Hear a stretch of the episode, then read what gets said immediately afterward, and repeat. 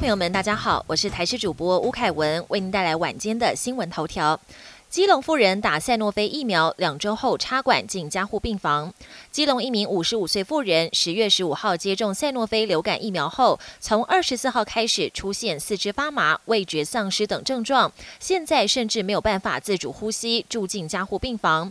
家属质疑，难道是跟施打疫苗有关？指挥中心回应，目前医院初步怀疑是格林巴利症候群，还需要进一步排除是不是其他病毒细菌感染，才能厘清是否跟疫苗有关，更排除是新冠肺炎的可能性。但国内其他医师认为，这名妇人有味觉丧失的症状，不太像是格林巴利症候群会出现的症状，反而有可能是感染新冠病毒，建议要验清楚，以免发生院内感染。疯抢预售屋，内政部出手降温，寄出限购令。近来全台各地接连出现预售屋被民众抢翻的现象。内政部次长花敬群昨天表示，一些个案状况真的让国人看不下去，将跨部会盘点反炒房三招，包括信用管制、租税调整，最后不排除比照中国大陆寄出最强硬的限购令。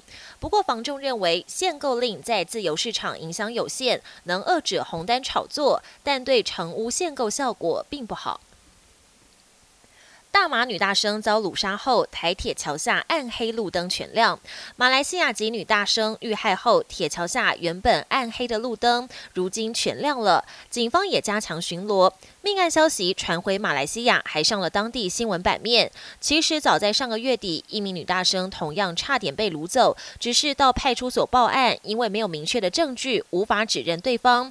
警方坦言，当时受理过程没完成报案程序，将深刻检讨。总统蔡英文跟台南市长黄伟哲也对女大生家属致歉，但相关单位事后再如何亡羊补牢，也无法挽回女大生的宝贵性命。国际焦点。美大选倒数关键时刻，马丹娜、泰勒斯、女神卡卡力挺拜登。美国大选进入最后关键时刻，候选人马不停蹄，最后冲刺。演艺圈的名人也各涌其主，像是马丹娜、泰勒斯，还有女神卡卡等大咖。四年前力挺民主党总统候选人希拉瑞，今年同样力挺民主党的拜登。女神卡卡三十号更在社群媒体上抛出一段催票影片，她先后换了好几套最近几年穿过。的经典服装，要以百变造型吸引选民注意，激出隐性选民出来投票。川普、拜登谁能入主白宫？全球赌金飙破两百八十五亿台币。距离美国总统大选投票倒数四天，总统川普和对手拜登起跑行程拉票，民众也趁周末踊跃提前投票。德州休斯顿已经开放二十四小时投票，关键的威斯康星州和佛州选民也大方表明投票意向，呈现五五波，吸引各国赌客都想赌一把。根据估算，全球赌金已经飙破两百八十五亿台币，而最后一周押宝川普会连任的几率明显暴增。印度庆祝班尼节，棍棒大乱斗，至少五十多人受伤。印度安德拉邦德瓦拉加图日前庆祝班尼节，又称为棍打节。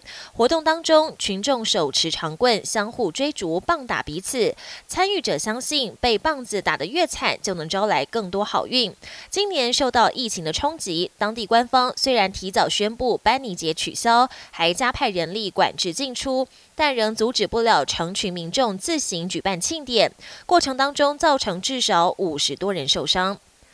本节新闻由台视新闻制作，感谢您的收听。更多内容请锁定台视各节新闻与台视新闻 YouTube 频道。